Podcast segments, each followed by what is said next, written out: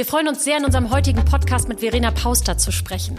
Verena ist Expertin für digitale Bildung, Gründerin von Fox Sheep und der Haber Digitalwerkstätten. 2017 hat sie die Digitale Bildung für alle e.V. gegründet, da in ihren Augen Chancengleichheit dadurch entsteht, wenn man bereits Kindern den Zugang zu digitaler Bildung ermöglicht.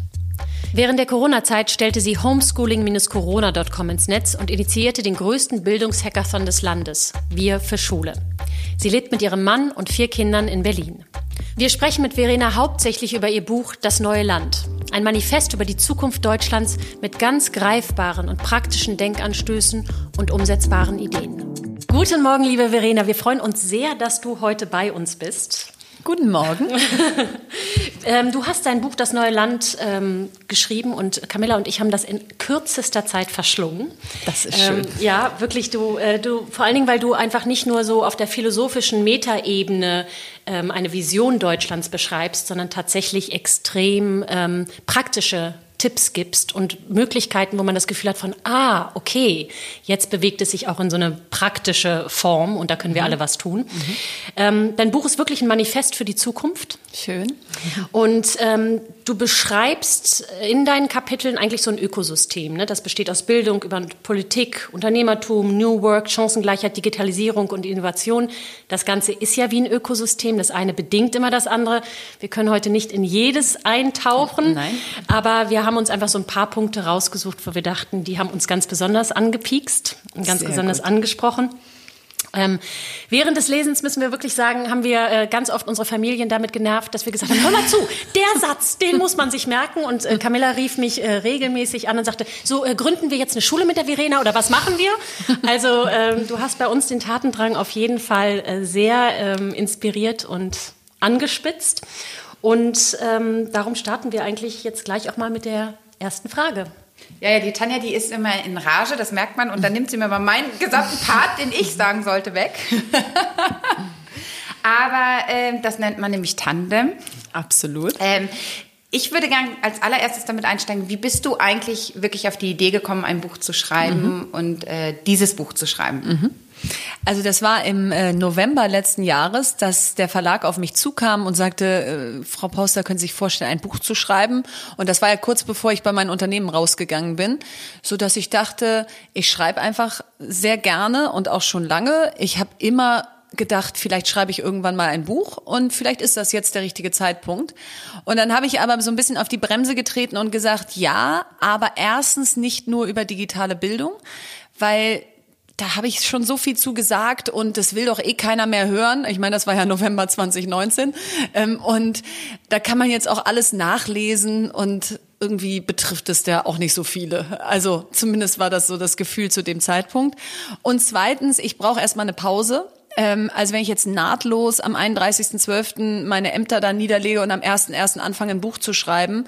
Und das ist dann auch eher ein Buch, was eine Herausforderung ist, weil es eben nicht nur über das geht, was ich schon kann und weiß, Puh, äh, so und deswegen habe ich gesagt, ich brauche erstmal zwei Monate Pause und Anfang März starten wir dann gemütlich. Und äh, dann habe ich auch noch mich von meinem Mann coachen lassen, auf keinen Fall vorm 31.12. abgeben, damit es also auf jeden Fall so ein schönes, ruhiges, ich will jetzt nicht Spaßprojekt oh, sagen, ja. aber äh, auf keinen Fall zu Druck und Anstrengung führt. So, also das war so das Setup. Oh, ja. herrlich. Das hat ja gut geklappt. Das hat ja super geklappt. äh, was haben wir jetzt? September und das Buch ist schon draußen. Ähm, ja, also und das war natürlich dann so Anfang März haben wir angefangen zu schreiben. Also ich habe angefangen zu schreiben, eine Schreibprobe an den Verlag geschickt. Wir wussten auch noch gar nicht, wie es heißen soll. Wir wussten auch noch gar nicht, worum es eigentlich gehen soll, also was so die Kapitel oder so sind. Und dann kam der Lockdown und dann hatte ich natürlich plötzlich mehr Zeit, als ich dachte, dachte ich, bis dann alle Kinder zu Hause saßen und ähm, und man eben so, so es so schwer war, die Gegenwart überhaupt einzufangen. Also ich habe dann immer gedacht, wie kannst du jetzt über die Zukunft schreiben, wenn die Gegenwart eigentlich gerade so unklar ist? Und trotzdem hat es gleichzeitig so eine Dringlichkeit gebracht, dass ich dachte, ich kann jetzt nicht bis Dezember an diesem Buch rumschreiben, weil jetzt ist Krise, jetzt müssen wir was draus machen. Wir dürfen jetzt auf keinen Fall unsere ganze Energie darauf verwenden, das vorher wiederherzustellen. Wir müssen doch jetzt das nachher bauen. Und dann habe ich mich im wahrsten Sinne des Wortes, glaube ich, so in Rage geschrieben und gedacht, so, dann kommt's jetzt früher, dann ist es halt doch wieder anstrengend. Dann hat es nichts mit einem, ich sitze im Soho-Haus und bestelle gemütlichen Kaffeeprojekt zu tun. Und dann habe ich irgendwann anerkannt, vielleicht kann ich das einfach auch nicht. Es wäre nicht dieses typische Berliner, ich sitze dann und ich mache ein Buchprojekt. Oh, ich fand das so schön, den Gedanken, dass man mich so anspricht. Äh, was machst du eigentlich jetzt? Du siehst so entspannt aus. Ich, ich schreibe ein Buch. So, ja, so ohne Deadline. So, ja. Das passt aber auch nicht mhm. zu dir. Ich nee, wollte gerade sagen, Verena, das machst du im nächsten Leben. Ja, in diesem genau. Leben gehört das, glaube ich, es nicht wäre zu nicht deinen glaubwürdig. Äh, Sachen Nein. dazu. Du hast in dem Buch ähm, einen Satz gebracht, der uns beide total berührt hat, nämlich ähm, dass, jetzt muss ich ganz kurz nachlesen, Lehrer veredeln den einzigen Rohstoff, den wir nicht importieren müssen. Ähm, magst du noch mal beschreiben, was du genau damit meinst? Also, man hat schon vor Corona, aber auch gerade während Corona so viel gehört, mein Lehrer, unsere Lehrerin macht dies nicht, der macht das nicht, äh, wenn doch mal wieder gute Leute Lehrer würden, ähm, so, oh, das kann ich ja besser und was auch alle die Sprüche so waren. Und in Corona-Zeiten haben wir dann, glaube ich, erstens gemerkt, puh, also wir kommen noch nicht mal klar damit, einem Achtjährigen Mathe zu erklären und, und die oder derjenige erklärt 28 Achtjährigen Mathe und davon ist vielleicht die Hälfte noch nicht so firm wie die andere Hälfte und die einen verstehen dich vielleicht nicht richtig und dann hast du auch noch Inklusionsthemen. Also der Respekt, was die da eigentlich leisten, ist gestiegen. Klar werden auch viele sagen, nee, mein Respekt ist total gesunken, weil bei uns kam überhaupt keine Bildung an. Das würde ich aber nicht den Lehrern zuschieben, sondern eher der Infrastruktur an den Schulen und, und dass wir das Thema lange verschlafen haben. Und dann habe ich so gedacht, das ist ja eigentlich interessant. Wir haben nur einen Rohstoff, das sagen wir jeden Tag in der Zeitung, das sagt jeder Politiker. Aber die, die diesen Rohstoff veredeln, also wenn man es jetzt mal auf andere Rohstoffe überträgt, die, die das Gold schürfen, die, die das Öl aus dem Boden holen, die finden wir jetzt nicht so toll. Äh, da haben wir Witze und, und Gründe, warum wir die irgendwie klein machen. Und, und da habe ich gedacht, das ist eigentlich das völlig falsche Mindset, weil mit dem Mindset willst du auch nicht Lehrer werden. Ähm, und dann hörst du dir am Elternabend eben immer an, was du alles nicht gemacht hast, statt wie gut du das gemacht hast, was du gemacht hast. Und dann habe ich gedacht, nee, es ist jetzt einfach mal die Zeit, und zwar nicht nur in dem Buch, sondern generell Lehrern und Lehrerinnen wieder mehr Wertschätzung zu geben, zu sagen, das ist eigentlich einer der wichtigsten Berufe dieses Landes und das muss eigentlich eine Auszeichnung sein, den zu ergreifen, in der Hoffnung, dass das die Latte höher legt und die, die den Beruf ausüben und ihn vielleicht nicht so leidenschaftlich ausüben, sagen, okay, jetzt scheint hier irgendwie ein anderer Wind zu wehen, da muss ich mich vielleicht auch mal mehr anstrengen. Absolut. Ich glaube, das können wir alle ähm, unterschreiben. Und das Thema, das man vorher schon gedacht hat, mein Gott, man gibt sein Kind auch in eine Institution für sehr lange Zeit. Das ist ja doch einfach ein großer Teil des Tages, den die Kinder da erleben. Ne? Das ist der Hauptteil ganz oft, ja. mit Hort noch angeschlossen oder was auch immer. Und das, die machen das Wichtigste mit unseren Kindern, was man eigentlich machen kann. Sie prägen sie, sie leiten sie, sie inspirieren sie hoffentlich, sie ähm, machen denkende, eigenständige Persönlichkeiten aus ihnen und die Wertschätzung mangelt da natürlich total. Auch die durchaus die finanzielle Wertschätzung. Nicht? Wie oft total. können einfach Lehrer zum Beispiel gar nicht, äh, kann ein männlicher Lehrer, der dessen Frau jetzt zum Beispiel zu Hause ist und sich um die Kinder kümmert, ist gar nicht eine Möglichkeit, so zu leben, weil das Gehalt einfach nicht ausreicht. Ja. Und da stimmt ja schon was nicht. Mhm. Bildung als Rohstoff. Wir denken ja schnell bei Bildung immer nur so an Schulen, aber wir müssen ja Bildung eigentlich noch in ganz andere Ecken bringen. Mhm. Also zu älteren Menschen, in die mhm. Unternehmen. Ähm, müssen wir nicht auch die Hürden, um die Möglichkeiten einfach ähm, noch weiter aufzumachen, sich zu bilden, einfach auch senken? Wir müssen die Hürden senken, aber ich glaube, wir müssen das Thema so verpflichtend machen, dass man, dass es nicht davon abhängt, ob man Lust und Zeit hat. Also was meine ich damit? Stellt euch vor, es gäbe eine digitale Volkshochschule. Ähm, um sie erstmal digital zu denken, damit sie jeden erreicht und du jetzt nicht in der Nähe dieser Volkshochschule wohnen musst, aber sie kann es natürlich auch physisch geben, die dir die Kompetenzen und Fähigkeiten für die Zukunft beibringt. So, wenn du die freiwillig lässt, dann ist der Tag voll, ja, dann sagt jeder, man müsste mal dahin gehen und man müsste mal einen Grundkurs machen. Aber stellt euch vor, man muss einen Grundkurs an dieser digitalen Volkshochschule belegen. Jeder Bürger, jede Bürgerin. So, wenn du dein Perso abholst, wenn du dich ummeldest, dann wird dir gesagt, sagt, äh, wann der nächste Kurs anfängt. Und dieser Grundkurs ist verpflichtend für alle und danach kannst du optional aufbauen und kannst dann auch festlegen, was interessiert mich, in welche Richtung möchte ich mehr gehen. Datenschutz, KI, Programmieren, was auch immer es ist. Und wenn wir wieder bei Bildung ist unser Rohstoff, dann gilt das ja nicht nur für unsere Kinder und dann gilt das besonders auch für die aktuelle Workforce und auch für die Älteren. Ähm, und das hat dann auch was von Demokratiemündigkeit zu tun, weil ich kann ja auch nur Dinge wählen und für Dinge sein, von denen ich was verstehe, sonst macht's mir Angst. Und wenn wir nicht im breiten Maße ausbilden für diese neue Welt, dann werden wir auch eher eine gestrige wählen. Und insofern hat es auch was mit Zukunftsfähigkeit unserer Volkswirtschaft zu tun, wenn wir alle mit hochheben sozusagen. Und deswegen ist so dieses Bild der digitalen Volkshochschule das, was mich im Moment gerade umtreibt aus, wie kannst du es eigentlich auf jede Bevölkerungsschicht übertragen und aus den Blasen holen und allgemein zugänglich machen. Hm. Ähm, du hattest noch, so, also wir haben, wie gesagt, sehr viele Sätze, die ich auch sehr, sehr oft äh, vorgelesen habe und immer wieder in den Raum geschmissen habe. Und was ich auch ganz toll finde, jetzt kommen wir wieder von den, ne, von allen Schichten wieder zu den Kindern zurück und den Jugendlichen, ermutigen wir unsere Kinder, eigenen hochwertigen Content zu erstellen, statt reine Konsumenten zu sein. Da habe ich natürlich geschrien vor Freude, weil mhm. genau das spricht uns ja aus dem Herzen. Mhm. Und ähm, im Prinzip beschreibt das ja im Grunde auch das, was wir seit Jahren schon, worüber wir sprechen, weg von diesem alten Frontalunterricht, neu zu ähm, neuen Bildungsformen, wo die Kinder ähm, und Jugendlichen aktiver eingebunden werden. Ähm, aber was ich mich immer wieder frage, und vielleicht hast du eine Antwort darauf, warum wird seit Jahren wirklich nur darüber gesprochen? Warum tut sich nichts? Und was mhm. können wir im nächsten Schritt auch wirklich aktiver tun, um Erzieher und Lehrer da mehr zu unterstützen?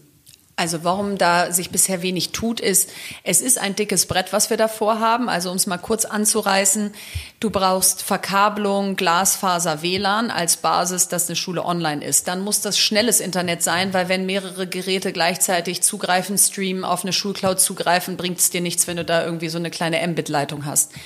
Dann brauchst du Geräte, auch Dienstgeräte für die Lehrer und Lehrerinnen, die sind jetzt erst vor zwei Wochen nachgezogen worden in einem extra 500 Millionen Topf. Die waren also im Digitalpakt gar nicht vorgesehen, weil man einfach, ja, davon ausgegangen ist, dass jeder. Tja, oder es einfach schlicht vergessen hat. So, und jetzt sehen wir es aber positiv. Die passiert jetzt, ja mal. Genau, passiert ja mal. Die werden jetzt nachgezogen. Das heißt, die Geräte sind dann der nächste Schritt. Und auch da ist ja wichtig zu sagen, nicht jedes Gerät ist gleich gut geeignet, um guten Unterricht zu machen. Also eine Studiendirektorin aus Bayern hat mir sehr gut erklärt, warum ein Tablet mit Stift eigentlich das perfekte Gerät für Lehrer und Lehrerinnen ist, weil sie ja mit den Kindern zusammen erarbeiten wollen, wie man das noch von früher an der Tafel kennt. Der Mathelehrer, wenn er dann unten Quod erat demonstrandum drunter geschrieben hat, dann hat er ja zusammen erstmal mit uns die ganze Ableitung oder Herleitung gemacht. Er hat ja nicht die fertige Aufgabe an die Tafel geschrieben und gesagt, so bitteschön. Und das Gleiche kann man sich da in der digitalen Welt eben auch vorstellen. Wenn es nur ein Beamer und ein PDF oder ein Bild ist, was ich an die Wand projiziere, ist der Unterschied zum Overhead-Projektor nicht so groß. Habe ich aber ein Tablet mit Stift und kann immer wieder wegstreichen, neu schreiben, ergänzen, hat es natürlich viel mehr von partizipativem Unterricht, den schon viele Lehrer und Lehrerinnen machen. Also die Auswahl der Geräte ist entscheidend. So, dann die Inhalte. Ähm, jetzt hat man das Gerät, aber was kommt da jetzt drauf? Welche Apps, welche Software, welche Lerninhalte? Und da eben auch zu überlegen, wie kann das eine Schulcloud sein, wo wir so eine Art Schullizenz haben, die mit Spotify-Modell abgerechnet wird aus, ich kann auf alles zugreifen, was an dieser Cloud andockt. Bettermarks, Sofa Tutor, Simple Club, Lehrermarktplatz.de, wie sie alle heißen. Und dann muss ich aber nicht jedes Mal überlegen, wie rechne ich jetzt mit denen ab, sondern das ist einmal abgegolten. Und das heißt aber nicht, dass jede Schule das Gleiche nutzen muss. Es ist ein Store. Ich kann mich selber bedienen. So wie ja auch nicht jede Schule das gleiche Schulbuch nutzen muss. Können Sie auch selber entscheiden. Und dann die Lehrerausbildung. Das, damit das alles überhaupt funktioniert, ist, dann musst du ja auch erstmal wirklich fundiertes Wissen schaffen. Und dann brauchst du noch die Akzeptanz der Eltern, dass die mitziehen. So, das heißt, es ist ein dickes Brett und es wäre falsch zu sagen, es ist alles verschlafen worden und hätte das irgendwer anders gemacht, wäre das alles super easy gewesen, weil wir haben Föderalismus und das unterscheidet uns von anderen Ländern und deswegen geht das alles nicht so schnell. Aber jetzt eben zu sagen, bei den Themen, wo wir merken, das hat eigentlich mit Föderalismus nichts zu tun. Das ist nicht inhaltlich, sondern das ist Infrastruktur. Sich da mehr Zentralisierung, mehr Standardisierung zu trauen, das ist jetzt mal, so, da können wir jetzt alle noch nichts machen. Das ist jetzt nur mal kurz die Herleitung, ja? ja? Und die ist insofern wichtig, damit es eben auch nicht so Stammtischgerede ist, ja, so nach dem Motto, man müsste mal und wenn ich dürfte, dann und so. Genau, das passiert ja auf jedem Elternabend. Genau, und das ist ja auch nachvollziehbar, weil man denkt, kann doch nicht so schwer sein, aber es ist jetzt auch nicht so leicht. Ähm, aber was können wir jetzt alle machen? Und da komme ich zu diesem Medien äh, gestalten statt Konsum. Also als Eltern sind wir auch weit weg von dem Thema. Sprich, unsere Kinder konsumieren auf YouTube, TikTok und Co. Aber haben wir wirklich schon mal mit ihnen ein Video geguckt und gesagt, was glaubst du ist hier Meinung? Was ist Fakt? Wo kann man eigentlich Fakten checken? Lass mal gucken, ob Paris 14 Millionen Einwohner hat. Ähm, oh, die Bildzeitung sagt, das stimmt. Oh, Entschuldigung. Ähm, aber äh, vielleicht ist das jetzt nicht die beste Quelle, um ne, diesen Faktencheck zu machen. Also da auch so ein bisschen einzusteigen mit den Kindern in ihre Welt. Es bringt auch jetzt nichts, immer nur zu sagen, komm, wir programmieren zusammen und dann gehst du wieder auf TikTok, sondern auch in ihrer Welt mehr Mündigkeit zu erzeugen. Sich auch mal bewusst mit Paluten, Rezo und Co. und YouTubern, wie die heißen, zu beschäftigen und zu sagen, ich gucke das jetzt mal mit dir mit. Ähm, ich möchte mal wissen, was du daran lustig findest. So, und das können wir heute leisten. Und das habe ich in meinem Buch Zukunftsstunde genannt, dass wir uns einfach eine Stunde zusammen mit unseren Kindern in der Woche an einen Tisch setzen und sagen, jetzt interessiere ich mich für deine Welt. Und jetzt legen wir jede Woche, einmal legen wir Minecraft, meinetwegen auch Fortnite, denn danach kann ich dann sagen, oh Gott, das muss ich noch viel mehr reglementieren. Oder, ähm, okay, kann ich mit leben, kann ja jeder für sich entscheiden. Aber ich muss mich ja erstmal damit beschäftigen. So, und ich glaube, das ist was sehr Anfassbares, was jeder sofort leisten kann. Mhm, ich finde es total spannend. Das habe ich mit meinem Mann sofort beschlossen, nachdem ich es gelesen habe. Also wie gesagt, gut. der Plan ist jetzt erst äh, drei Tage alt. Aber äh, wir haben ihn jetzt auch wirklich ähm, sozusagen fest in unseren Wochenendplanung mit aufgenommen, sehr weil ich finde das sehr schön. Wir haben natürlich jüngere Kinder. Aber ich glaube, auch mit jüngeren Kindern kann man das sehr gut machen. Und Total. zwar sich zusammen hinsetzen und Spiele ausprobieren. Ja. ja. und überlegen, was ist jetzt pädagogisch sinnvoll, was ja. sind Lernspiele, was sind Spiele, die nicht unbedingt Lernspiele sind, die sie aber trotzdem machen können. Und wenn wir die nicht kennen und verstehen, genau. kommen wir da einfach auch nicht weiter. Genau. Ja, ich glaube, die Angst, die ja auch viele von uns haben, und da zähle ich mich durchaus mhm. auch mit, ja, bei bestimmten Sachen, sei es Fortnite oder TikTok, wo du denkst, so, wow, ja. ja, China, ja. Ähm, Invasion, so, da muss man sich natürlich selber auch an die Nase packen und dann sagen, so, TikTok ist aber auch nicht nur schlecht. Es gibt da Reglementierung, da muss ich mich damit auseinandersetzen, da muss ich gucken, was es ist. Fällt mir auch schwer, ist nicht mein persönliches Ich kann mich aber Medium. auch dagegen entscheiden, aber dann sollte es eine bewusste Entscheidung genau. sein, weil das Verteufeln führt ja bei Kindern dazu, dass sie es trotzdem machen. Das Na kennen klar. wir doch von uns früher. Ja, auf Fernsehen geguckt und das, was wir nicht durften, wenn die Eltern eingeladen waren. Also ich, ich sag nicht, oh, TikTok ist so toll und Fortnite ist so super, sondern das reglementiere ich auch hart bei meinen Jungs, äh, die schon alt genug sind dafür. Aber ich habe mich damit beschäftigt und ich weiß, das ist nicht meins, aber für einen gewissen Zeitrahmen in der Woche dürfen sie das. Aber dann ist es auch nicht mehr dieses, oh, machst du schon wieder das? Sondern nee, ich weiß, dass du das machst und deswegen habe ich da auch eine klare Zeitregel hintergelegt. Und wenn wir mal mehr machen wollen, dann machen wir aber bitte was anderes zusammen. So und ich glaube, diese Augenhöhe mit seinen Kindern versuchen herzustellen, führt einfach dazu, dass sie einen auch ernster nehmen, wenn man die Regeln verhängt. Also die können Absolut. mich nicht veräppeln. Ja. Und das wissen die. Und dann äh, führt es auch gleichzeitig zu mehr Respekt, wenn ich sage, so Jungs, äh, ich habe gestern bei Bildschirmzeit gesehen, ihr habt sechsmal versucht, den Code zu hacken. ähm, könnt ihr lassen. Mhm. So, und, und dafür muss ich mich aber natürlich mit diesen ganzen Sachen beschäftigen. Absolut. Gleichberechtigung im mhm. neuen Land ist ja auch ein großes Thema und du hast sehr schön anhand des Beispiels von Jennifer Morgan bei SAP beschrieben, die ähm, mal kurz zusammengefasst sehr erfolgreich äh, bei SAP mit eingestiegen ist und dann kam Corona und dann kam der Aufschrei nach dem starken Mann mhm. ähm, und sie wurde äh, verabschiedet. Ähm, warum wenn wir uns angucken, welches Land am besten mit durch die Pandemie gekommen sind, dann sind das oft frauengeführte Länder, die das sehr ruhig gemacht haben, ohne großes Tamtam, -Tam, aber wohl mhm. überlegt. Und äh, die Frage ist ja, warum hält sich dieser Eindruck nach dem Ruf des starken Mannes so stetig und tatsächlich auch irgendwo weltweit? Ja, sind wir zu leise als Frauen? Ist das eine andere Art? Was ist das? Also es ist sicher erstmal eine andere Art, weil wenn man eben da führe ich ja in meinem Buch auch viele Beispiele ähm, auf von Frauen, von, von Regierungschefinnen, die ihre Länder sehr ruhig und sehr leise durch die Krise geführt haben. Aber leise im Sinne von, dass sie eben nicht jeden Tag die martialische Ansage gemacht haben, sondern einfach gesagt haben, wir haben jetzt hier folgende Regeln, die gelten zu 100 Prozent und ähm, die sind, äh, bis heute darf man nicht nach Neuseeland und äh, Australien reisen. Also die sind auch eben sehr konsequent.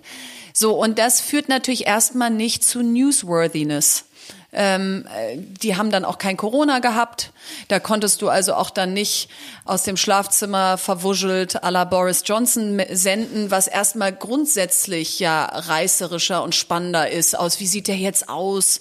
Überlebt der das? So, das ist halt alles klickstärker, als zu sagen, Taiwan hatte nur 23 Tote. Da will irgendwie Verdammt. keiner drüber schreiben. Ja, das ist halt langweilig.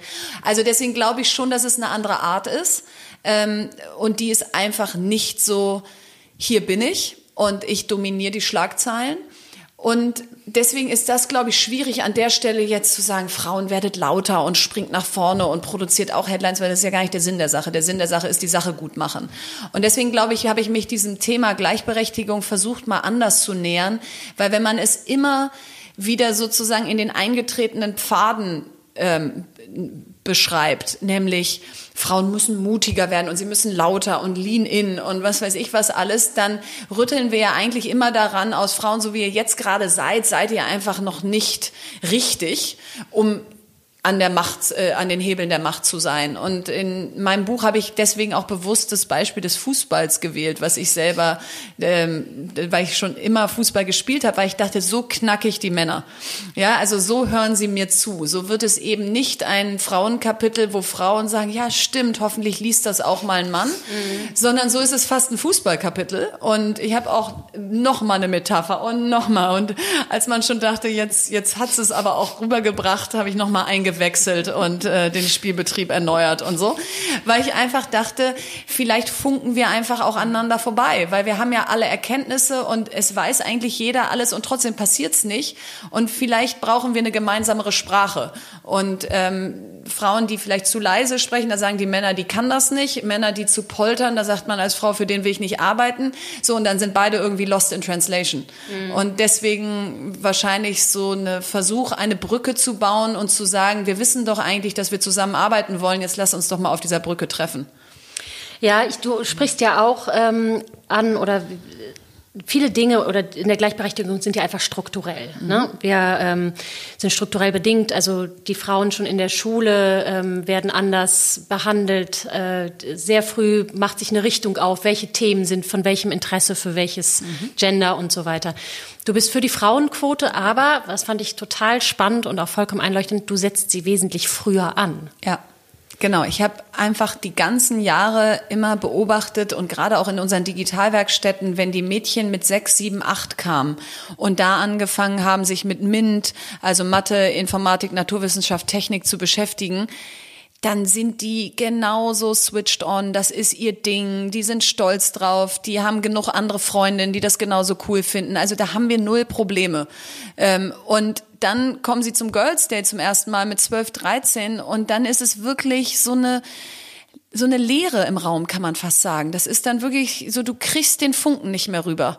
Und die gucken dich an und irgendwo wollen sie sich dafür interessieren, aber sie fühlen es nicht, weil es ihnen einfach schon in so jungen Jahren aberzogen wurde zu sagen, es ist sau cool, wenn du ein Mathe-Genie bist und es ist einfach so cool, dass du dir Roboter zum Geburtstag wünschst und die baue ich auch mit dir auf und komm, wir holen Opas Carrera-Bahn aus dem Keller. Ja, die holen wir aber mit unseren Töchtern nicht aus dem Keller. Da warten wir, bis wir einen Sohn haben. Und, und das wissen wir ja alles. Wir wissen ja alles, dass diese rosa und hellblauen Flure in den Geschäften, das wissen wir alles. Und trotzdem verfallen wir immer wieder in diese Klischees. Und deswegen diese Quote von unten gedacht als, wir müssen uns noch mehr Mühe geben, Frauen nicht vom Haken zu lassen einerseits, denn zum Teil sagen wir auch selber, ich möchte nicht. Also es ist ja nicht, dass wir alles wollen und wir dürfen nicht, sondern äh, viele von uns äh, sagen auch, ich möchte kein Mathe-LK. Oh Gott, oh Gott, ich konnte mit Mathe noch nie was anfangen und man ist fast stolz drauf. Ja, man sagt, Mathe war noch nie mein Ding. So und statt dann zu sagen, nee, das ist nicht cool. Wie müsste der Matheunterricht aussehen, damit er dir Spaß macht? Und jetzt nehmen wir mal Tausende von Mädchen und lassen sie den Matheunterricht kreieren, der ihnen Spaß machen würde. Und das Experiment würde ich gerne mal sehen. Und das wäre für mich wirkliche Nachwuchsförderung und Gleichberechtigung, zu sagen, vielleicht ist das IT-Studium bisher nicht für euch. Wie müsste es aussehen? Vielleicht habt ihr Angst vor der Länderverantwortung, weil ihr dann 200 Tage im Jahr im Flugzeug sitzt, aber ein sechs Monate altes Baby habt. Wie können wir das auch anders denken? So, und dann glaube ich, schaffen wir auch oben mehr Vielfalt, als wenn wir nur oben eine Quote verhängen und sagen, sorry, aber der Rest bleibt wie er ist, weil wir haben jetzt oben die Quote durchgeboxt. Hm. Ja, vor allen Dingen setzt man auch so spät an, ne? Also die Quote, da ist, ist man ja schon geprägt. Es da hat man ja schon die Gedankenstrukturen, genau. sind ja schon da. Genau. Von daher ist das, glaube ich, tatsächlich, vielleicht ist es auch irgendwann so, dass wenn man die Quote da unten ansetzt, dass dieses Missverständnis oder dieses aneinander vorbeifunken, wie du es nennst, vielleicht gar nicht mehr so passiert, genau. weil man viel früher angefangen hat, doch sehr ähnlich miteinander mhm. ähm, zu sprechen und auf einem ähnlichen Niveau zu starten. Ja. Ich komme da wieder zu dem Punkt, den du vorher gesagt hast, Kommunikation. Es ist gefühlt eine sehr männlich geprägte Kommunikation. Mhm. Und ich glaube, genau, wenn man da ansetzt und da wirklich früh ansetzt, kann man da wirklich viel bewegen. Wobei ich auch das Gefühl habe, dass sich auch in den unseren Kindergenerationen und auch in den jetzigen jungen, welche ist das, A, B, Z? Ja, ich habe ja am Anfang geschrieben, ich gehöre, glaube ich, zu keiner. Äh, ich bin so ein Buchstabensalat. Ja. Da schon viel verändert hat, auch in der Wahrnehmung, was Gleichberechtigung beispielsweise angeht. Ach, total. Ähm, aber nehmen wir mal dieses Kommunikation. Es ist also viele Gründerinnen, die ich erlebt habe ähm, und auch viele Frauen außerhalb der Gründerszene sagen, so Vortrag oder frei reden auf der Bühne, puh, nicht so meins. So mhm. und das ist ja auch interessant. Das ist ja so ein großer Teil davon, gehört zu finden, Fundraising erfolgreich zu machen, seine Message rüberzubringen. Aber das ist nicht so unsers. Ja, dann muss es unsers mhm. werden. Also da, da müssen wir uns dann selber in die Pflicht nehmen, auch als Mütter und Väter jetzt schon unseren Töchtern zu sagen, es ist 40. Geburtstag, es ist 60. Du hältst jetzt eine Rede. Ja. Und dann finden die das oberdoof. Ich fand das auch oberdoof, mit zwölf eine Rede zu halten beim 60. Geburtstag meines Großvaters. Aber wenn du das dann fünf bis zehn Mal gemacht hast, irgendwann verliert mhm. es seinen Schrecken. Und, und Frauen denken immer Rampenlicht und vorne stehen hätte so was eingebildetes, was äh, ich muss gar nicht in der ersten Reihe stehen, ich weiß, was ich kann und so. Ja, aber für manche Dinge musst du in der ersten Reihe stehen und dann darfst du auch nicht rot werden und nicht stottern und so und deswegen äh, rauf auf die Bühne rein in Scheinwerferlicht, auch wenn es sich nicht immer richtig anfühlt, weil sonst hört dir halt keiner zu. Und das Spiel mhm. werden wir nicht ändern. Das finde ich jetzt, das ist die perfekte Überleitung zu meiner nächsten Frage, Verena, weil ähm, oder denn du bist ja in einem Elternhaus groß geworden. Das ist übrigens auch ein ganz spannender Teil in dem Buch, was man so über dich erfährt. Das finde ich äh, wahnsinnig äh, toll, weil du ja mit sehr inspirierenden Persönlichkeiten, können wir jetzt mal so sagen, ähm, groß geworden bist, die dich natürlich gefordert haben zum einen mhm. und da gab es natürlich auch einen gewissen Druck, von dem du schreibst, aber sicherlich auch gestärkt haben. Mhm. Und natürlich nicht jeder wächst in Deutschland genau mit, mit dieser Rückenstärkung nee. und mit ähm, einer, so, so einer Familie und solchen inspirierenden Persönlichkeiten, die auch Vorbilder ähm, sind, ähm, äh, auf. Und auch nicht jeder ist kräftemäßig so ausgestattet wie du, Absolut. charakterlich. So. Meine Frage wäre jetzt, wie können wir hier Frauen, die eben nicht das Gefühl haben, ähm, sich Dinge greifen zu dürfen, mhm. die sie doch vielleicht gefühlt für sich beanspruchen sollten, ähm, ihnen da äh, den, zu stärken und den Mut zu geben, das wirklich zu tun? Ja, das ist eine super berechtigte Frage und ich habe auch letzte Woche irgendwo gelesen, ähm, dass jemand über mein Buch schrieb, ähm, habe hab ich total interessiert gelesen und mich dann gefragt, ist Leistung eine Bringschuld oder ein Privileg? Und also Leistung erbringen zu können. Ja. Und dann habe ich gedacht, das ist eigentlich eine sehr interessante Frage, weil bisher hätte ich immer gesagt, naja, Leistung ist eine Bringschuld, das ja. ist kein Privileg, das ist super harte Arbeit, aber das musste machen und das muss auch immer wehtun und so. Ja, aber dafür musst du natürlich auch gemacht sein, äh, das immer so machen zu können. Und, ähm, und, und ist es nicht vielleicht ein Privileg, so leistungsfähig zu sein?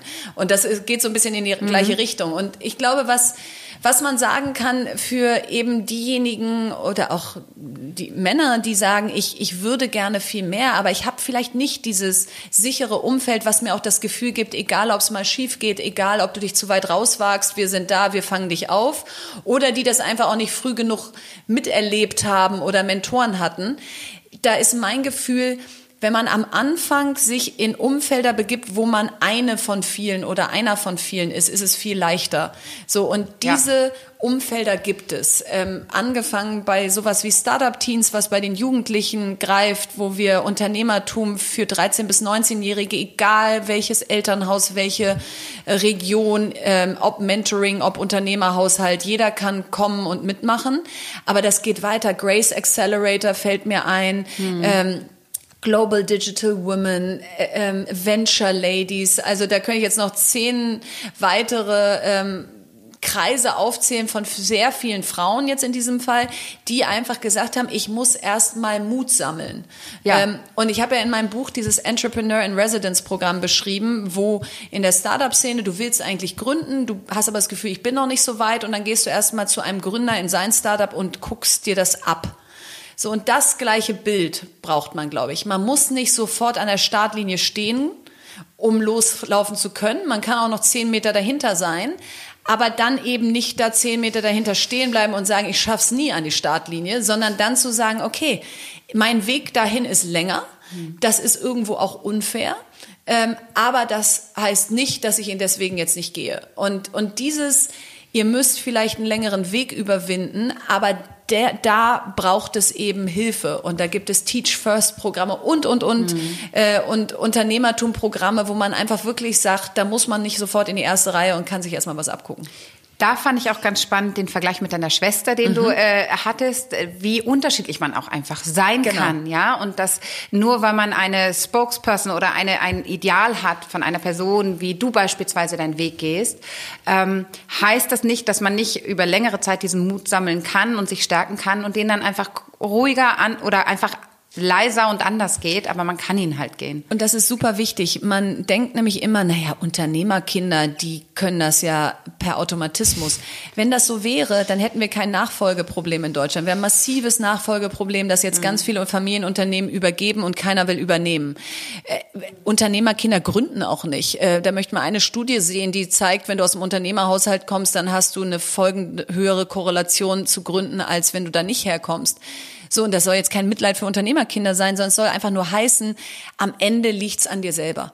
Du kannst dir alles Mögliche abgucken. Es gibt sicher Umfelder, die das sehr mehr begünstigen. Aber der Vergleich mit meiner Schwester ist gut, denn bis sie 32 war, hat sie wirklich kategorisch für sich ausgeschlossen, jemals selbstständig zu sein. Und sie fand es auch eher immer, ich will nicht abstoßend sagen, aber zumindest mal abschreckend. Und sie fand es ungemütlich und sie fand uns alle nervig. Also wir, wir verstehen uns mega gut, aber sie hat immer gesagt, man kommt doch mal zur Ruhe und es kann doch nicht immer äh, einfach um alles gehen müssen. Und das ist, glaube ich, gut zu sehen. Wir sind genau gleich aufgewachsen und trotzdem sind wir unterschiedlich. Und, und deswegen musst du nicht aus so einem Umfeld kommen, damit du überhaupt eine Chance hast. Ich will nur noch einmal einschieben, weil wir das gar nicht auf unserem Plan haben, aber das finde ich auch trotzdem, ich möchte das noch mal rausgeben, weil was ich so toll finde, du schreibst ja auch vom Scheitern und sozusagen deinem ja. ersten Scheitern. Das ähm, ich will das gar nicht so, ich finde, mach das, ich habe gerade das Scheitern in Anführungszeichen gesetzt, weil es ist so negativ behaftet bei uns. Ich glaube, mhm. wir müssen einfach endlich lernen, dass Scheitern nichts Schlimmes ist und was ich so toll fand, ist diese Angstlosigkeit, die du danach beschreibst. Ich will ja. nur einfach jetzt so einen Ausblick geben. Jetzt soll ja, ja jeder noch bitte dieses ja. Buch lesen. ähm, aber, aber das, das, ist lustig, weil wir haben uns gestern, glaube ich, eine Stunde über das Scheitern unterhalten ja. und waren da so, haben das damit abgehakt. Ja, ja das ist gut. aber das ist ein ganz tolles Thema und wir haben uns beide ähm, eigentlich auch gefragt, warum ist sowas nicht auch etwas, was in den Schulen zum Beispiel auch gelehrt wird? Scheitern.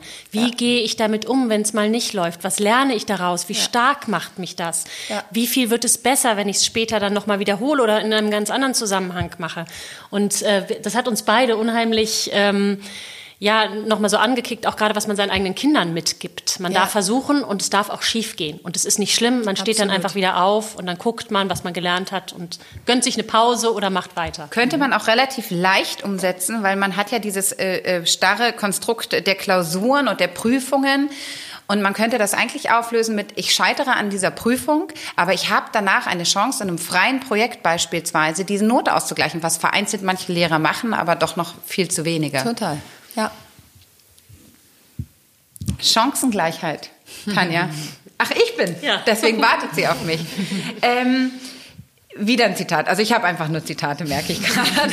Das ist schön, weil da, das müsst ihr euch wirklich so vorstellen. Mir war jeder Satz in diesem Buch wichtig. Also das war nicht so, okay, hier schreibe ich jetzt mal ein paar Seiten und da muss jetzt irgendwie nichts äh, drinstehen, sondern ich, ich habe wirklich zum Teil Wörter um ein Wort nach rechts oder links gestellt und als das Lektorat dann meinte, das ist jetzt sprachlich nicht ganz korrekt, ist es mir ganz egal, das muss dahin.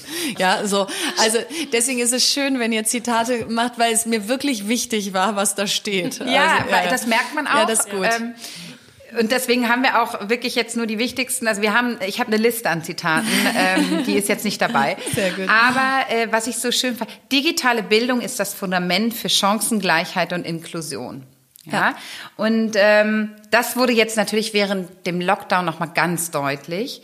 Ähm, und dabei geht es ja nicht nur um die Bildung in den Schulen, sondern auch wirklich äh, um Weiterbildung, um Fortbildungen mhm. ähm, und diverse Möglichkeiten. Kannst du dazu nochmal ein paar mhm. Sätze mehr sagen? Ja, also wenn man sich in, in also die Corona-Zeit hat es einfach so gut gezeigt. Ähm, der Verband Bildung und Erziehung hat gesagt, zweieinhalb Millionen Kinder von zehn Millionen Schüler und Schülerinnen haben nicht am Unterricht teilgenommen. Und und dann kannst du ja sagen, okay, dann haben die in der Zeit Brettspiele gespielt und im Wald gespielt, aber haben sie eben nicht, sondern sie haben natürlich in der Zeit mit Fernsehen und Smartphone die Zeit totgeschlagen, weil ihre Eltern systemrelevant waren, weil die vielleicht mehrere Kinder hatten, nicht in der Lage waren zu helfen, ähm, eben es vielleicht auch Inklusionskinder in der Familie gab, die die ganze Aufmerksamkeit brauchten. Also das ist ja ein Entlernen, was da stattgefunden hat. Das ist ja noch nicht mal ein Stillstand. Und wir haben jetzt auch gar nicht die Kapazitäten, das jetzt wieder aufzufangen. Also wir sagen, es gab in vereinzelten Bundesländern über die Sommerferien Kurse, um wieder aufzuholen. Aber da weiß man ja auch, wer da hingeht und wer nicht. Und das heißt, wir haben jetzt einfach sagen wir mal, von März bis Juni in Kauf genommen, dass es so ist. Und da kann man auch noch irgendwo sagen, okay, da war wirklich keiner drauf vorbereitet. Und das war einfach auch zu groß, um sich darauf vorzubereiten. Aber jetzt stehen wir eigentlich schon wieder vor der gleichen Herausforderung. Wir haben immer noch keine Geräte, die wir verleihen können. Wir haben immer noch keinen Plan, was wir eigentlich machen, wenn die Schulen jetzt wieder zumachen. Wir haben Hygienekonzepte, die aber nur im Schulbetrieb funktionieren. Also äh, Maske am, am, am Platz bitte tragen oder nicht tragen. Aber warum haben haben wir nicht eine Liste gemacht, welche Kinder können problemlos zu Hause arbeiten, weil sie da betreut werden und Infrastruktur haben, welche können es auf keinen Fall und bei welchen funktioniert es im Notfall. So, und wenn jetzt ein Corona-Verdachtsfall ist, dann mache ich halt nicht gleich die Schule zu oder die Klasse, sondern dann schicke ich sofort die 15 nach Hause aus der Klasse, die problemlos zu Hause weitermachen können und verteile die anderen mit Abstand auf die verbleibenden Räume, weil bei denen sonst wieder gar nichts ankommt. Und dieses Thema Chancengerechtigkeit, das hat eigentlich die PISA-Studie vor 20 Jahren schon aufgedeckt, dass wir da eine riesen soziale Bildungsschere haben. Und digitale Bildung sollte eigentlich diese Schere wieder zusammenbringen, weil du individueller lernen kannst, inklusiver, ähm, weil es jeder, es kostet nicht mehr die Software, wenn sie noch jemand nutzt. Also du hast auch geringere Grenzkosten für jeden Nutzer. Aber wenn wir natürlich keinen Zugang schaffen, wenn wir also noch nicht mal ein Gerät haben, dann wird's ja noch schlimmer durch digitale Bildung. Dann werden wirklich im wahrsten Sinne die einen zum Programmierunterricht gefahren und die anderen spielen Fortnite. Und das kann für eine viertgrößte Volkswirtschaft der Welt, die das als einzigen Rohstoff hat und die schon weiß, dass sie da ein Problem hat, nicht die Antwort sein. Und deswegen habe ich ein ganzes Kapitel zum Thema Chancengerechtigkeit geschrieben und da auch verschiedene Facetten beleuchtet, weil ich einfach gesagt habe, das ist nicht so ein nice-to-have-Thema aus. Wenn wir alles andere fertig haben, können wir auch noch mal überlegen, wie wir hier irgendwie alle mitnehmen. Sondern neulich bin ich gefragt worden, was ist die eine Frage, auf die du keine Antwort hast, wenn du einen nur sagen könntest? Und die ist, wie nehmen wir alle mit? Und das muss über allem stehen. Ja, da sind wir ja ganz groß beim Thema Solidarität auch. Mhm. Ne? Nehme ich mir wirklich immer alles das, was mir, wie du es so schön beschreibst, vermeintlich zusteht oder gucke ich, was ich wirklich brauche? Und ich fand jetzt das äh, Beispiel, was du genannt hast, man macht einen Plan und wen schickt man nach Hause und wen nicht und wen nimmt man mit, ist natürlich genau das. Ich höre jetzt schon die Leute aufschreien, die sagen, ja, aber wieso denn ich und warum denn nicht ja, die anderen? Weil du es leisten kannst. Weil ich es leisten kann, ganz genau. Ja. Und weil ich gemeinschaftlich denkend auch für andere zuständig bin und nicht nur für mein Kind, sondern auch für die anderen Kinder, denn das ist unsere Zukunft. Und ja. ich glaube, das ist etwas, was bei vielen in den Köpfen tatsächlich noch nicht so richtig angekommen ist, weil uns geht's einfach auch verdammt gut. Und das ne? muss man wirklich einmal sagen, ohne dass das so ein moralischer Zeigefinger ist, weil das weiß ich ja selber, wie ungern ich das selber höre, wenn jemand so, ihr macht noch zu wenig dies und ja, aber weißt du, was ich alles mache und so. Also das heißt, es geht jetzt nicht darum, Menschen schlechtes Gewissen zu machen, aber einfach, wenn man für sich genommen glücklich ist, weil man sagt, wir führen das Leben, was wir führen wollen, ja, das ist manchmal anstrengend, ja, das hat manchmal Härten, wie jetzt in Corona-Zeiten, wo die alle zu Hause sitzen, aber eigentlich war das auch schön, dann ist es gerade egal, ob uns irgendein Schutzschirm erreicht, ob wir gerade irgendwo partizipieren an diesen Millionen, Milliarden, die da ausgeschüttet, dann kommt das bei uns vielleicht jetzt gerade nicht an, muss es auch nicht. Und dieses Solidaritätsgefühl wieder zu erwecken, dass man nicht das Gefühl hat, eine Demokratie bedeutet, äh, ich zahle ja schon so viel ein, dann muss ich ja auch ordentlich abheben können. Nee, du zahlst ja viel ein, weil du offensichtlich leistungsfähig bist. So, das heißt nicht, dass man dich jetzt noch mehr besteuern muss, weil wir besteuern Arbeit viel zu hoch und, und, und demotivieren sozusagen Arbeit. Und das ist die leistungsbereite Mitte und die müssen wir stärken. Also mir geht's jetzt nicht darum zu sagen, noch mehr steuern, aber mir geht's darum zu sagen, wenn ich's gut hinkriege, dann muss ich nicht gucken, ob ich irgendwo was verpasse. Habe ich irgendeinen Topf verpasst? Habe ich irgendwas verpasst, wo ich steuerlich mir noch was... Nee, äh, vielleicht hast du was verpasst, aber es macht dich auch nicht glücklicher. Nee, ich glaube, mir ganz persönlich ist wirklich auch bewusst geworden, in welchem Privileg mhm. ich mhm. lebe und das war mir vorher schon auch bewusst, aber es gibt ja doch Momente, wo man dann einfach nochmal so mit dem Hammer eins auf den Kopf kriegt, ja. Und es war tatsächlich auch während Corona, weil ähm, mein Sohn da saß und natürlich in 25 Konferenzen, also wir haben nur noch Konferenzen, ähm, wie so viele organisiert, aber wir konnten es. Ja, genau. wir, weil wir nämlich zwei Laptops zu Hause haben, weil wir genügend Smartphones zu Hause haben, dass das überhaupt möglich ist. Und ich sah das bei einem Nachbarjungen, gleiches Alter, anderer Background, wo es einfach nicht ging. Ja. Die konnten sich einfach noch nicht mal die App runterladen auf Telefon, ja. weil sie gar nicht die Kapazität auf ihrem Phone, äh, Telefon hatten. Und das ist natürlich das, wo du dann plötzlich denkst, ich nehme das für so selbstverständlich und es ist es aber einfach. Und ich habe da noch ein gutes Bild, was man vielleicht mitnehmen kann, äh, um das noch besser für sich irgendwie zu verankern. Wenn wir uns mal beamen auf die Parkbank mit 80, ähm, sofern wir äh, da sitzen dürfen, weil wir so alt werden. Und dann sitzen wir da und gucken zurück auf diese Phase, wo nicht jetzt diese Corona-Phase, sondern diesen Lebensabschnitt, wo wir 30 bis 50 waren, wo wir eigentlich viel geben konnten, wo die Probleme klar auf der Straße lagen. Klimaschutz müssen wir jetzt ran, Bildung müssen wir jetzt ran, Digitalisierung müssen wir jetzt, Chancengerechtigkeit müssen wir jetzt. So, und dann gucken wir in 50, 30, 40 Jahren, je nachdem wie alt wir gerade sind, und sitzen da, dann werden wir denken, was genau hab, äh, warum habe ich es nicht gemacht? Uns ging's doch gut. Habe ich, habe ich, habe ich gedacht irgendwie, ich brauche doch noch mehr Geld oder mehr dies oder mehr das, bevor ich aktiv werden kann.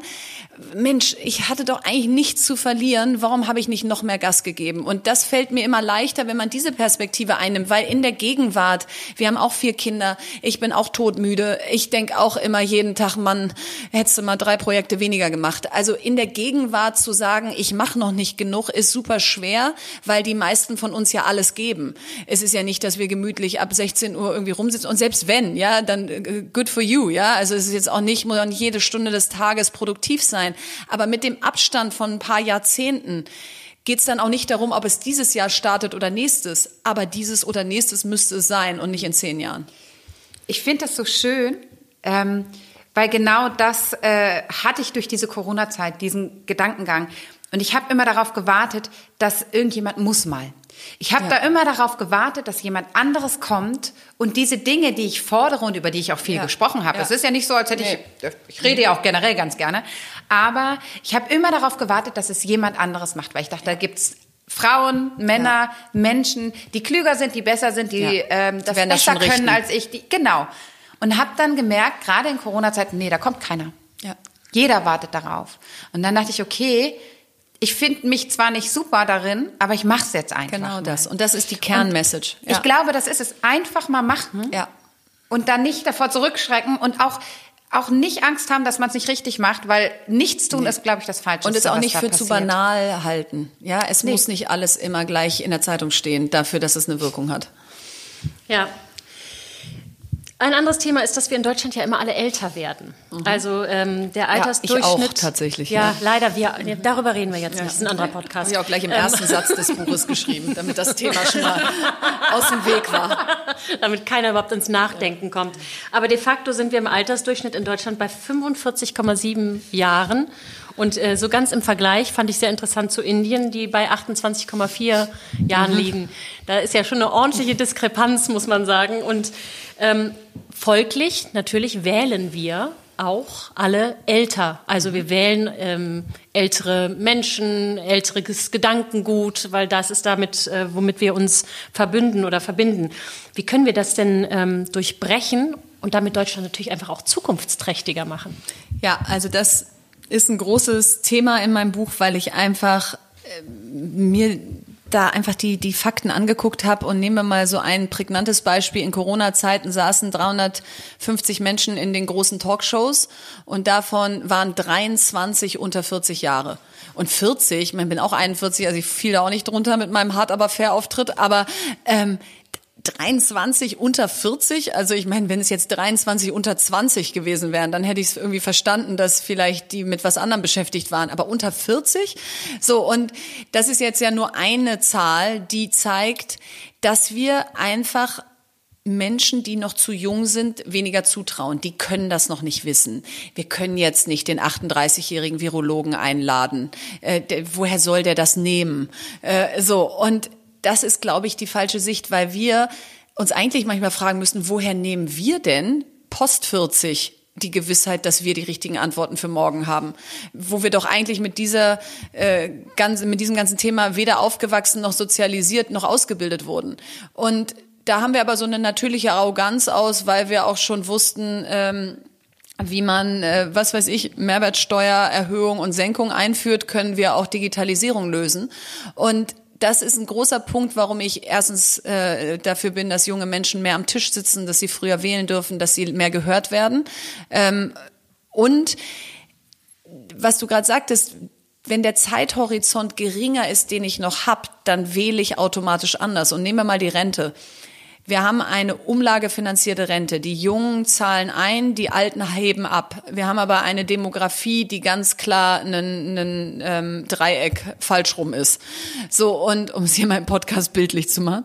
Ähm, so, für jemanden, der 50 plus ist, der wird sagen, naja, für mich reicht's noch für jemanden, der 20 ist, sagt, bei mir kommt, glaube ich, gar nichts mehr an. So, das heißt, natürlich ist die Bereitschaft von einem Anfang 20-Jährigen zu sagen, lass uns mal bitte über Bürgerfonds nachdenken, über fondbasierte Rente, dass wir eben was ansparen, dass das auch Rendite erwirtschaften kann, dass das vielleicht auch wie in Norwegen oder so riesen Staatsfonds werden, viel interessanter als für jemanden, der 50 ist. So, und das ist aber ein Riesenfaktor der Zukunft, dieses Thema.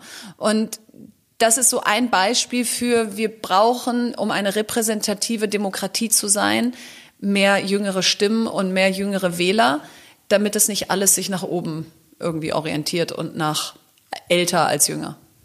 Ja, und durchaus auch, da spielt ja auch die Solidarität auch wieder eine ganz große Rolle. Ne? Wir sind ja alles Individualisten und ich glaube, der Gedanke von Gemeinschaft ist etwas, was wir mehr fördern und auch stärken müssen, weil dann denkst du automatisch auch daran, okay, es geht jetzt hier nicht nur um meine Rente und dass ich jetzt hier gerade noch das Kinn über Wasser halte, sondern es geht einfach auch um alle, die nachkommen, die vielleicht ich auch gar nicht mehr erleben werde, aber ja, und machen wir mal so eine Zahl wie 2050 greifbar, die diese Woche diskutiert wurde, ob jetzt 2050 irgendwie äh, CO2-Ziele und Klimaschutz und so weiter erreicht ist.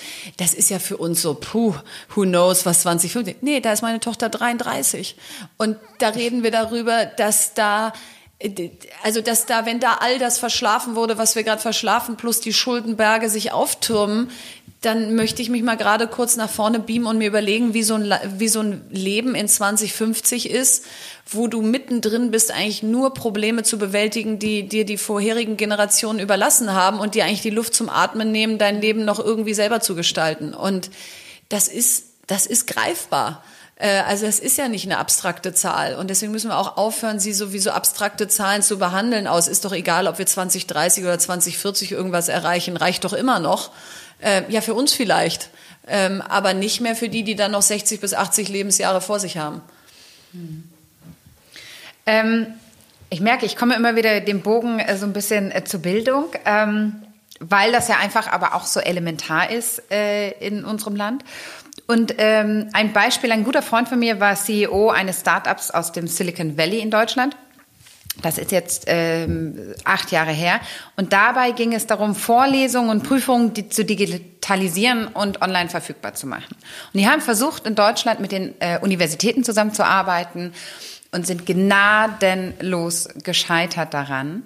Ähm, und das ist ja so ein ganz klassisches Bild einfach für die vergangenen Jahre. Warum ist es in Deutschland oder warum fällt es Deutschland so schwer, sich zu bewegen? Und ist das jetzt wirklich und du hast ja den Aufruf gemacht und das Buch jetzt auch geschrieben, weil jetzt ist die Zeit. Also die, ja. the time is now, um ja. was zu verändern. Schaffen wir das auch? Genau, wir müssen eigentlich uns das Bild so vorstellen, wir haben bisher immer so geschlossene Gebilde gebaut. Eine Universität war eine Universität. Da hat vielleicht mal ein Professor den anderen besucht oder es gab irgendeine Gastprofessur, aber es gab keine Schnittstellen, um mal in Programmiersprache zu sprechen, zu anderen Gebilden, sondern die Professoren dort lehrten den Studenten dort dort. Und wenn man da angenommen war, durfte man teilhaben, wenn man da nicht war, nicht. So, und dieser Gedanke, der passt nicht mehr. Also dieses geschlossene System muss ein offenes System werden, damit eben auch Inhalte an diesen Universitäten, an den Schulen andocken können, die da, die den Unterricht oder den Betrieb da eigentlich bereichern würden. Und jetzt mal das Beispiel deines Freundes.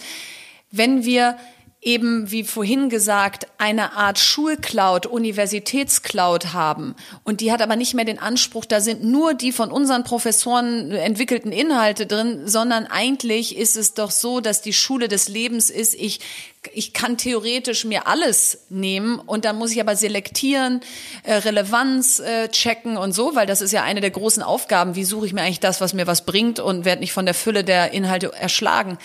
Dann ist das aus meiner Sicht das Umdenken, was wir jetzt brauchen. Es ist nicht mehr Close Shop, es ist nicht mehr, ich habe in St. Gallen studiert und wer da nicht den Aufnahmetest gemacht hat, der war leider nicht dabei, sondern nein, es kann jeden Tag jetzt jemand an einer äh, Vorlesung aus St. Gallen teilhaben, weil wir davon profitieren als Gesellschaft und vor allen Dingen als Europa. Den Closed Shop würde ich dann eher um Europa herumziehen.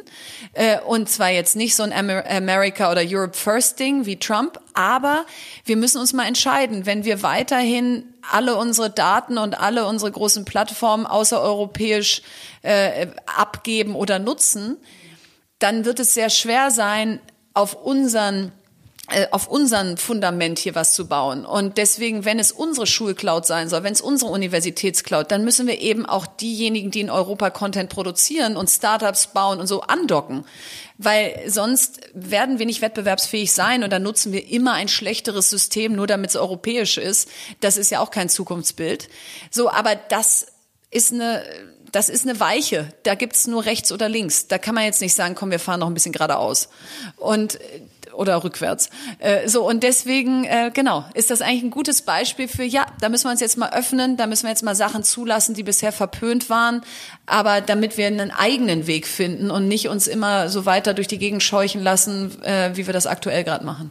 Ja, und im Grunde genommen ja auch Bildung aus diesem elitären Rahmen dann auch rausbringen ja, und zugänglich machen für alle, genau wie du richtig gesagt hast du hast das Glück oder wir hatten das Glück oder wer auch immer das Glück, dann in St. Gallen oder wo auch immer zu studieren. Das heißt aber ja nicht, dass nicht jemand anders mit einem anderen Background, vielleicht auch mit einer anderen Schulbildung tatsächlich noch mal viel qualifizierter ist als wir alle zusammen, genau. diese, ähm, diese Konstrukte zu nehmen. Also viel individueller ja auch Möglichkeiten ja. schaffen. Ja. Hürden nehmen. Hürden nehmen, ja. genau. Ja. Du hast ja neben dem Buch äh, noch mal so nebenbei Verena, also manchmal machst du mir auch echt Angst, muss ich sagen. Ähm, den Hackathon Wir für Schule ins Leben gerufen. Und ähm, in kürzester Zeit unglaublich viele Freiwillige mobilisiert, was aber ja auch zeigt, wie viele an dieses Thema glauben und wie viele auch gerne was mitmachen bewegen wollen und mitmachen ja. wollen. Ja, ja, das ist ja auch ganz toll, dass so viele gestalten wollen. Jetzt äh, hat Doro Bär ins Futurium eingeladen und da war ein Expertengespräch. Ich habe das nur so am Rande verfolgt. Da ging es um digitale Transformation an den Schulen. Erzähl mal, wie war das Feedback, wie war die mhm. Reaktion, was hast du daraus mitgenommen? Also ich war ja in den vergangenen Jahren viel bei Expertengesprächen oder solchen Digitalgipfeln oder digitalen Transformationsvorträgen und was weiß ich.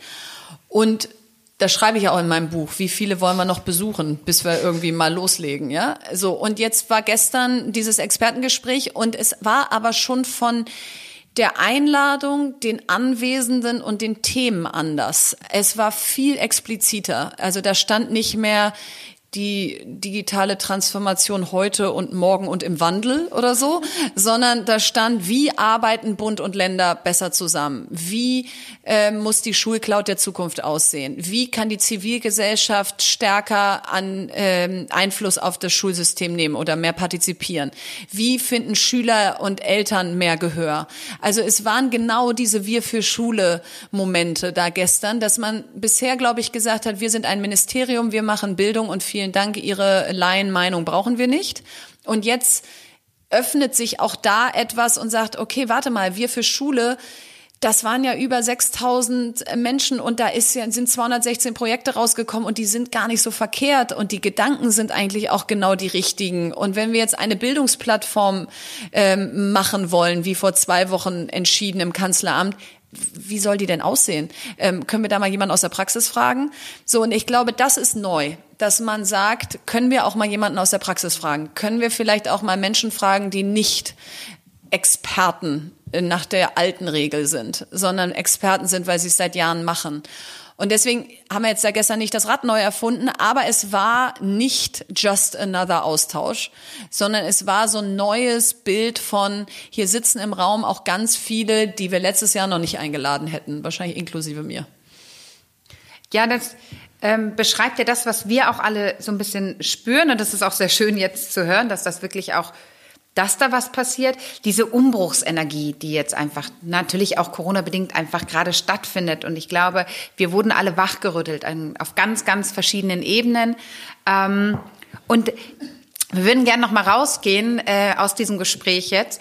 Ähm, ganz konkrete Hacks von dir, welche Schritte kann jeder von uns gehen? Also sind auch, es sind wirklich auch nur ganz kleine, aber noch einmal sozusagen die Verena Pauster mhm. To-Do-Liste für die, uns. Äh, Motivationsrede zum Mittwoch, genau. äh, ja, also die To-Do-Liste ist erstens nicht zu glauben, wir könnten nichts ändern. Weil das ist am Ende Demokratieverdrossenheit. Ich muss doch eh nicht mehr wählen gehen, ist doch wurscht, wer das da oben macht. Die machen doch eh, was sie wollen. Ja, kann sein, aber dann müssen wir halt erst recht aktiv werden. So, und jetzt jeder nach seinen Möglichkeiten. Wenn der eine sagt, eigentlich spiele ich super Basketball, ähm, und ich habe eigentlich auch immer mal gedacht, es würde mir eigentlich Spaß machen, ähm, ehrenamtlich Basketball wieder zu lehren, wie mein Mann das zum Beispiel seit Jahren sagt. Dann machen wir das jetzt. Wenn wir sagen, wir sind eigentlich IT-Pros, weil wir das in unserem Unternehmen irgendwie auch immer für alle lösen, dann bieten wir jetzt an der Schule eine Sprechstunde an und sagen, jeden Mittwochnachmittag gehen wir da jetzt drei Stunden hin und am Anfang kommt vielleicht noch keiner, aber wir sitzen jetzt übrigens und vielleicht sitzen wir auch, weil wir noch nicht mal in der Schule sitzen dürfen, weil es da noch irgendeine Verordnung gibt, die sagt, man darf in der Schule nicht einfach eine, eine IT-Sprechstunde machen. Vielleicht sitzen wir auf dem Schulhof oder wir laden die Lehrer zu uns ins Büro ein, da dürfen wir ja jeden hin einladen. Ob es ist, dass wir sagen, ähm, wir haben eigentlich Fähigkeiten, die gerade auch die älteren Menschen und die Senioren brauchen und sei es nur die, die, Grundkenntnisse über Smartphones oder wie sie eben an dieser Welt teilhaben können. Und wir machen jetzt vielleicht zurzeit keinen physischen Kurs, weil wir jetzt nicht in die Seniorenheime reingehen wollen in Corona-Zeiten, sondern wir machen da mit denen eine Kooperation. Also egal was es ist. Und da muss jeder einfach an seinen eigenen Möglichkeiten lang gehen. Und jetzt kann man sagen, ja komm, das ist doch Aktionismus. Jetzt macht jeder irgendwie ein bisschen was und nur damit man so sagen kann, guck mal, ich habe auch was gemacht. Und deswegen wäre der nächste Schritt zu sagen, und wie finde ich jetzt Gleichgesinnte für das, was ich kann?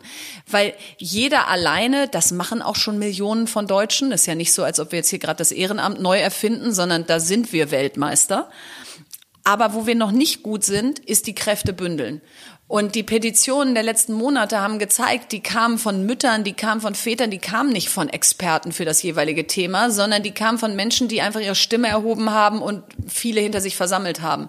Und diesen Spirit zu sagen, ich bin übrigens gut in dieser Systemadministrator-Sprechstunde und jetzt spreche ich aktiv 20 andere an aus anderen Unternehmen, die ich kenne. Und dem Ganzen geben wir jetzt einen Hashtag und einen Namen und dann können sich andere anschließen und dann haben wir vielleicht auch so ein kurzes Onboarding, damit nicht jeder wieder neu überlegen muss, wie geht das eigentlich und so.